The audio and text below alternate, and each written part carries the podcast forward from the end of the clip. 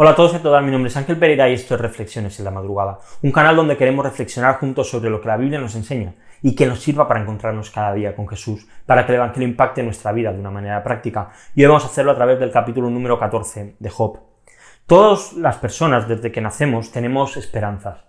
Crecemos, empezamos a tener sueños, empezamos a tener propósitos de encontrar pues la persona con la que vamos a compartir nuestra vida, nuestra vida, de acabar nuestros estudios, de encontrar un buen trabajo, comprarnos un coche, formar una familia, tener un piso donde vivir.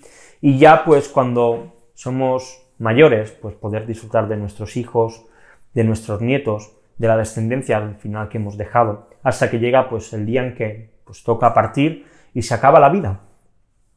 Y Job en medio de su aflicción, en medio de todos sus problemas, reflexiona acerca de cuál es su esperanza, sobre los días de su vida en esta tierra. Y recuerda que quizá al final esté cerca, dice los versículos del 14 al 17, si el hombre muere, volverá a vivir. Todos los días de mi batallar, esperé, esperaré hasta que llegue mi relevo. Tú llamarás y yo te responderé. Anhelarás la obra de tus manos. Porque ahora cuentas mis pasos, no observas mi pecado. Sellada está en un saco mi transgresión y tienes cubierta mi iniquidad. La verdad es que debe ser duro llegar a los últimos días de la vida sin ninguna esperanza, pensando que tras la muerte todo se acaba, que entrando en el ataúd o siendo quemado se acaba ya la existencia totalmente. Pero vemos que Job tenía una esperanza. Para él la muerte no era el fin, era un punto y seguido, donde la vida en esta tierra acaba, para empezar una mejor vida para él, donde llegaría su relevo y comenzaría a vivir una etapa eterna. Y Job, sin saberlo porque Jesús aún no había nacido, está apuntando a él. Él habla de que sus pecados son cubiertos y que su iniquidad ha sido pasada por alto. Y la realidad es que esto solamente puede ocurrir en tu vida por medio de la sangre de Cristo. Y es que Job hace alusión, como digo, sin saberlo, a nuestro Señor. Y de aquí es de donde surge la verdadera esperanza. La esperanza del reencuentro con Cristo. Es que esta es la verdadera esperanza que el ser humano puede adquirir. La esperanza real de que un día se encontrará con Jesús.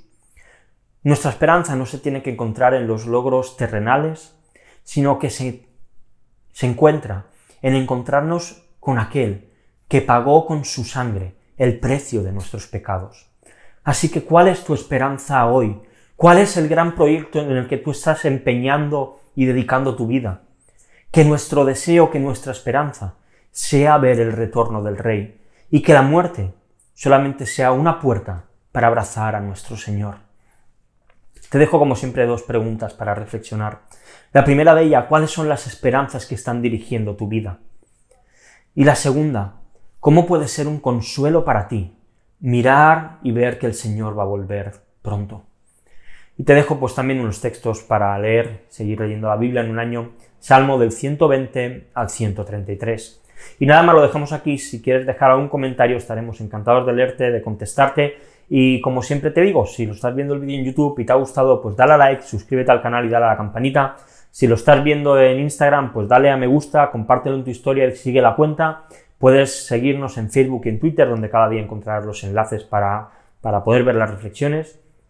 Y si prefieres escucharlo en formato podcast, puedes hacerlo en iBox en iTunes en Spotify. Así que nada más, lo dejamos aquí por hoy. Mañana volvemos con una nueva reflexión aquí en Reflexiones en la Madrugada. Hasta mañana.